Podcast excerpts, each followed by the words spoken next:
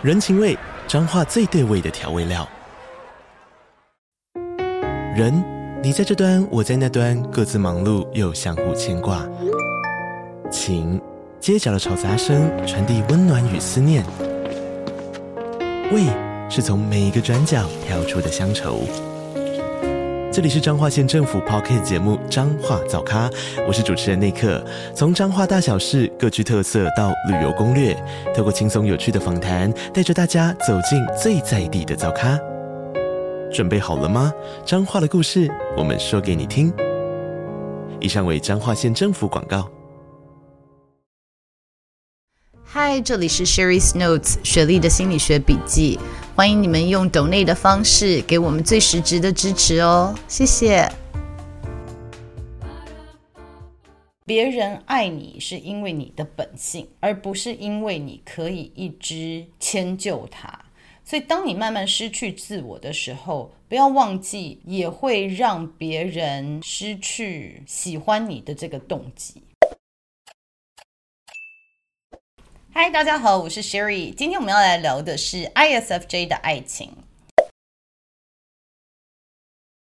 ISFJ 的第一功能呢是 Introvert Sensing，就是内向实感。内向实感呢，它最简单来说就是依照过去的经验来引导他们应对未来的生活。那第二功能呢是 Extrovert Feeling，就是外向情感。那外向情感呢，他谈的就是希望大家都很和谐，希望大家都过得很开心，希望这个团队呢是愉快的。所以外向情感这个功能呢，常常会很在意，就是别人的想法。或者是我们大家是不是都很和乐融融哦？所以从第一功能跟第二功能看到呢，我们就知道 ISFJ 的人呢是透过过去的经验来让大家都可以过得比较舒适、比较和谐的生活。那 ISFJ 的第三功能是 thinking，然后第四功能呢是 extroverted intuition 呢，就是一个是思考，一个是外向直觉，这这就是他比较不擅长的功能了。所以 ISFJ 的人呢，有时候对于团体、对于外面的人呢，感觉到失望的时候，他会过度使用他的第三功能，就是用思考来讲说，好了，大家既然都我怎么样都没有办法讨大家的欢心，那就算就是我换个人好了，那我就不玩了，就。是你们大家自己过自己的好了，我就什么都不管了。所以有的时候呢，他在压力下讲出这个话的时候，会让人家觉得，哎，怎么又这样又来了？你这样是在情绪勒索我们嘛？这样子听起来对方好像不是很舒服，但是实际上他其实真的就是他已经濒临临界点，他是是是受不了了。所以在关系的时候，你看到 ISFJ 就说随便你了，我不管的时候，就他其实已经。管不动了，他其实给自己太大的压力了。那最后就是第四功能呢，也是 ISFJ 的阴暗面呢，就是外向直觉。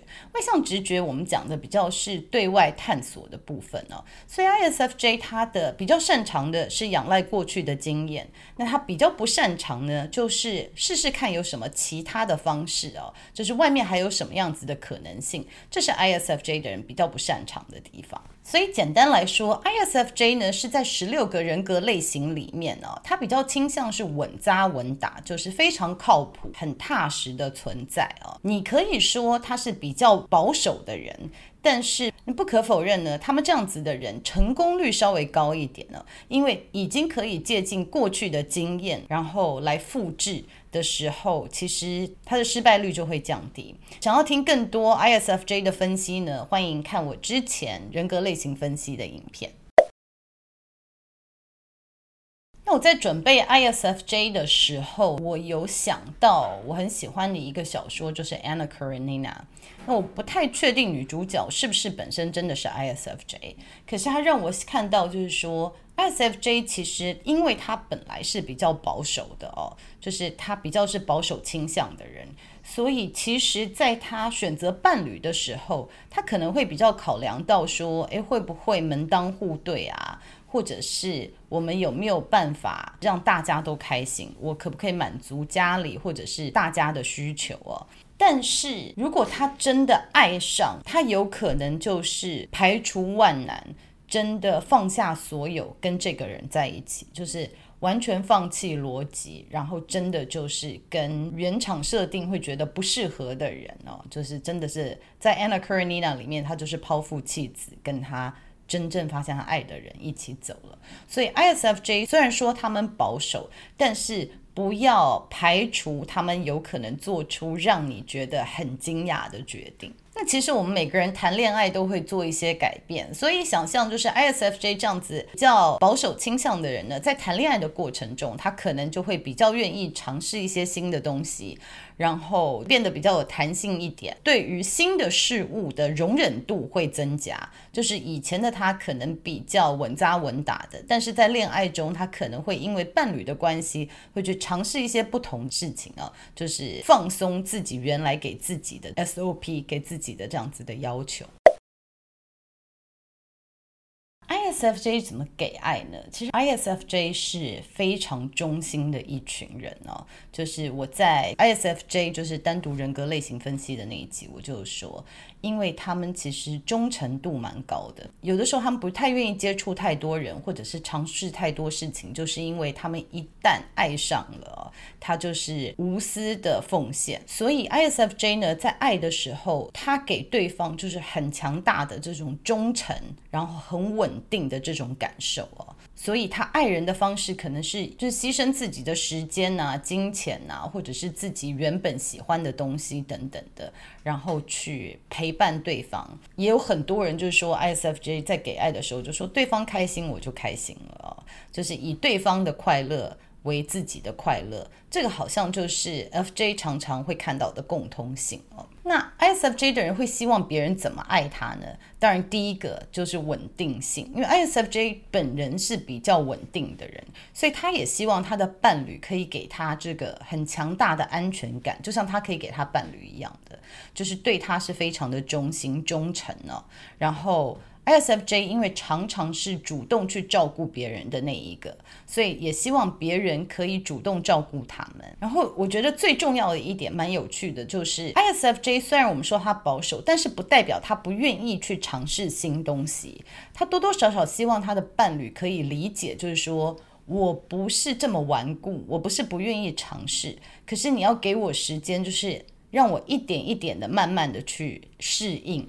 而不是说，哎，你看你都不是，你都不是新东西，你这个人太保守了，你怎么样怎么样，就是被贴这样子的标签呢？就是 ISFJ 多多少少会希望他们的伴侣对他们接受新事物的速度有一点耐心，就是了解他们需要慢慢的适应，不会一下子就是给他们一些新的 idea 或者是大变化，让他们马上需要适应哦。这是 ISFJ 希望伴侣可以给爱的方式。那 ISFJ 喜欢的相处模式呢，真的就是执子之手，与子偕老。那因为他希望的就是平平淡淡，很稳定，然后。互相可以关怀，没有什么太大的刺激，就是他们期待的就是这样子，哎，平凡的、幸福的过一辈子啊。就算年轻的时候有一点点那么一滴滴的向往，就是哦，天雷勾动地火一发不可收拾，但是真的碰到了，他们自己是会害怕的哦。所以他其实比较期待的是，就是平稳的这样子，互相支持。互相理解的过一生。那很有趣的就是，非常多人提的最喜欢的电影是《About Time》。那《About Time》就是平凡但有趣，然后老夫老妻模式啊。然后其实蛮多人提到他们喜欢有肢体接触的，这个是我之前没有想到的。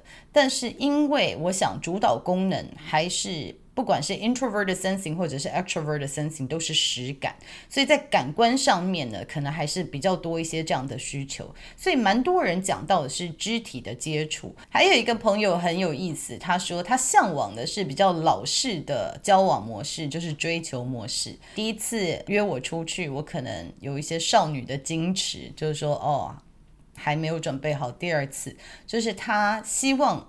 对方最起码问到第三次了，因为他可能比较老派一点，他希望就是比较传统一点，比较保守一点，不是你一第一次问我就要出去了。嗯，Well，这个会有他面临到的挑战，那之后再跟大家分享。这是一只想要别人比较主动的一只追求，然后最后才愿意答应的。我觉得来自于他们一旦爱上他，就会付出全部啊，所以对方必须要试了很多次，他才可以确认说这个人是值得的。因为一直讲说 ISFJ 就是一旦洗头，整个身体就洗下去了。所以喜欢 ISFJ 的朋友，可能需要更积极一点啊，就是不要被他第一次、第二次的拒绝劝退。在健康的关系中呢，ISFJ 可以在平淡中，但是偶尔呢也会愿意尝试一些不同的新东西啊，然后也会愿意去探索看看不同的可能性。所以在健康的关系中，其实 ISFJ 两者皆可的，只是他还是比较倾向，就是百分之可能八十的时间，八九十的时间是这样子平稳、平凡、平淡，但是非常幸福的爱情啊。那 ISFJ 的人可以给爱情的礼物呢，就是他们真的是可以变成寒冬中的一股暖流，就是不管你在外面受了什么伤，经过了什么大风大浪，好像回家有一个非常稳定的一个支柱，或者是一个不变的。就是外面的世界已经这么多变化了，可是 ISFJ 可以提供的是一个稳定温暖的存在啊，所以我觉得这是 ISFJ 可以带给爱情世界最大的礼物。ISFJ 的朋友们呢，在感情上面碰到的问题呢，就是忠诚度。我再次强调，因为他们会一次就给很多，所以会一直想要跟伴侣确认说，那你是不是对我也是这么忠诚的？你是不是也可以给我这么多？那我们可以想象的，就是有些类型的人，他是比较慢熟。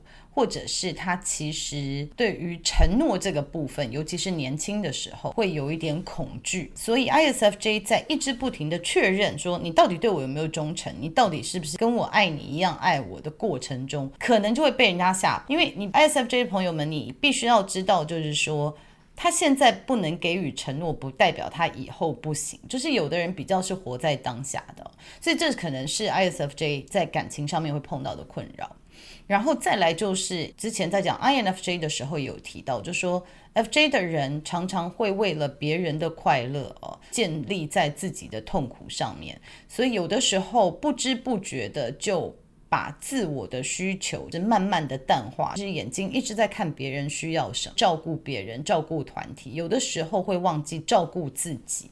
所以这是在感情上面，就是当你失去自我的时候啊，就必须要小心，因为别人爱你是因为你的本性，而不是因为你可以一直迁就他。所以当你慢慢失去自我的时候，不要忘记，也会让别人失去喜欢你的这个动机。那再来，ISFJ 会焦虑的时候，就是有的时候他们会被个性比较活泼，或者是比较喜欢就是幽默啊，比较喜欢探索的人吸引哦。但是这些人也会让他们感觉到有一点焦虑。诶，这个人到底跑来跑去，他跟我在一起会不会太无聊啊？然后有的时候呢，因为想要配合伴侣，所以就是也跟着人家一直不停的探索。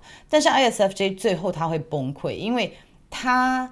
还是比较希望有一个固定的、比较有组织的生活模式哦，所以有的时候在热恋的时候，这个界限要抓稳一点。自己的需求，你是比较喜欢一次不要这么多新东西的人。那如果迁就你的伴侣到处探索啊，尝试不同的新的生活模式，其实对你本身是有一些压力的哦。那 ISFJ 的人常常很喜欢一些仪式，因为对他们来说，感情的延伸，或者是人与人，或者是社会关系哦，能够传承下去，就是因为有一些某种仪式。比如说，什么时候家庭一定固定要聚餐啊？情人节的时候一定要做什么啊？一周年的时候一定要做什么？因为这好像是一个人与人建立关系的一个基础哦。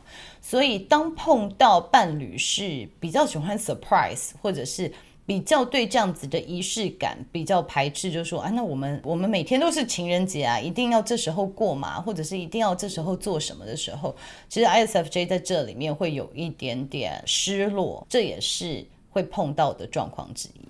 最后一个就是翻旧账哦。翻旧账这件事情呢，ISFJ 也不是喜欢翻旧账的人。可是我一直要强调，它的第一功能就是内向实感。内向实感就是过去有一个庞大的 drive，过去的这个成功跟失败的范本嘛。所以他会把经验都是整理好，存在自己的硬碟，或者是上传到自己的云端上面。所以对 ISFJ 的人来说啊，他跟你讲过一次，就是你们为同样事情一直吵架，这个是会让他发疯的。因为我已经跟你讲过了，我跟你讲过，我这个表情的时候，就是代表我想要离开了。我跟你讲过，我翻白眼的时候就怎么样。我跟你讲过我这样的状况的时候，我就希望你可以怎么样怎么样。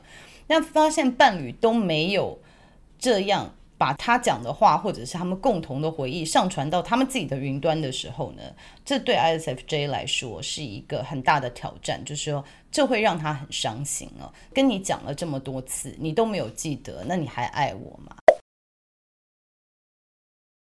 给 ISFJ 朋友们的建议啊，ISFJ 朋友的建议就是说，尤其是年轻的时候，真的我建议你们可以多去开发你们的第四功能，就是多探索。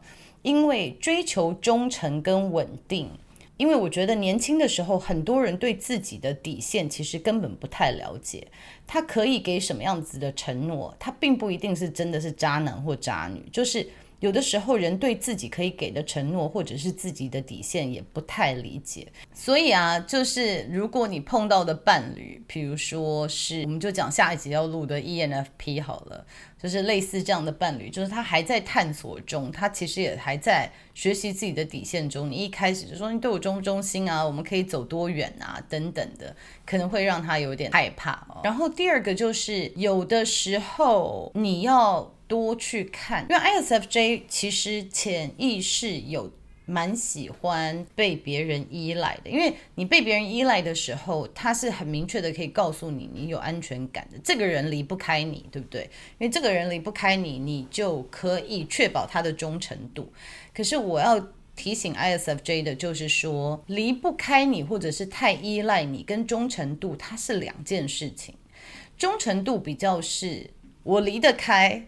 但是因为我爱你，我还是要跟你在一起。依赖你呢，这比较是一个 dysfunctional，就是非健康关系里面会碰到的互动。就是说我不管爱不爱你，我就是需要你。所以，请你要确认一下，你要求的忠诚度是不是最后。跟你希望别人依赖你这两件事情是不是混为一谈呢？所以这个是我我给 ISFJ 的一个建议，不要把不健康的依赖跟爱情绑在一起。然后再来就是原生家庭给你的影响，或者是你过去恋爱失败给你的影响，因为。这 ISFJ、ISTJ 都是比较会仰赖过去的经验来为未来做决定啊，所以当他有，比如说看到自己原生家庭父母的关系非常不好，或者是自己年轻的时候曾经在恋爱中真的是心碎了、受伤了，可能就不愿意踏出那一步，或者是在关系中变得过度的理性。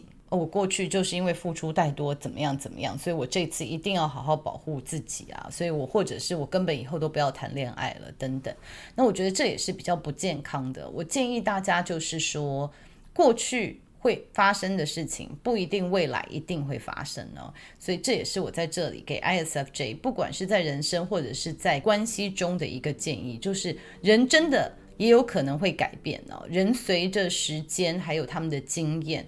他们有些人是会从经验中有所学习的，所以不要因为过去的伤痛而就是不要变成二分法，就是说要么就是很爱，要么就是完全不爱。或者是说，要么就是永远以后都不要交了。所以我希望大家可以不用这么极端，过去的经验参考用就好了。就是刚刚有提到说，老派的相处模式是希望对方一而再、再而三的一直不停的追求，最后才说 yes 哦。那这件事情呢，其实会让我比较有一点担忧。第一个就是，如果你这样子做，是不是未来会让别人觉得说你在说 no 的时候？是代表你说 yes，就是对于直来直往的人，或者是其他人来看，就是会抓不出来你到底是不是说的话跟你实际上面的意思是相等的？这是第一个。那第二个呢，就是说，如果这个人真的是你非常喜欢的人，他问了你一次，问了你第二次约你出去，你都说不要，也许你就丧失了这个机会了。比如说我们讲 INFP 就好，他就是要你可以做自己，所以你说你不要，我就说 OK 好，虽然我这么喜欢你，你不要那就算了，所以他可能就走了。所以这种少女的矜持或者是欲擒故纵啊，可能会让你丧失一些好的机会。然后刚刚你有提到，ISFJ 常常是任任劳任怨哦，不多说，但是为对方付出很多。然后等到有一天，就是真的发现说别人都没有把自己当一回事的时候啊，可能就是会太愤怒，会变成说，那我就不管你了，那随便你们好了。那这个可能会让很多类型人觉得说，你这样子就情绪勒索嘛，好像。不怎么做，你就要生气了。那我觉得在这里给 ISFJ 的建议就是说，知道你们希望比较稳扎稳打，然后对方都是很忠诚的互动方式。那有的时候也可以给对方一些空间。人有的时候就是必须要透过探索跟失败才能够成长啊。所以当你看到你的伴侣有时候时候做一些事情，你就。眼看着明明会失败，或者已经过去有失败经验，你实在受不了，一直讲说你不要这样做啊，以前都已经做过啊，都失败过了。其实你可能没有给他一个成长的空间呢。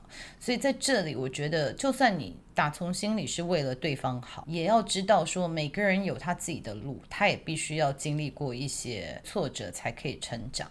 那放手也是一个爱的表现。好，那今天 ISFJ 我们就讲到这里了。下一个类型是 ENFP，其实我觉得还蛮有意思，因为 ISFJ 跟 ENFP 刚好他们俩的第一功能刚好是相反的哦，就是他们的心智功能呢是非常两极的。所以呃，下一集我们就来探讨跟 ISFJ 很不一样的 ENFP 是什么样子。那我们今天就讲到这里了，我们下次见，拜拜。